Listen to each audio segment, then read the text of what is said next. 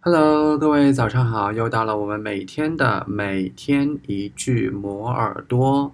那么在开始今天的节目之前呢，多点赞，多转发本期节目。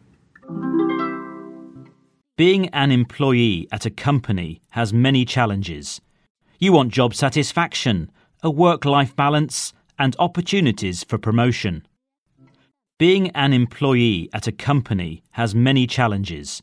You want job satisfaction, a work life balance, and opportunities for promotion. Being an employee at a company has many challenges. You want job satisfaction, a work life balance, and opportunities for promotion. 你听到了什么呢？留言告诉我，然后我看到之后呢，会一一回复大家的。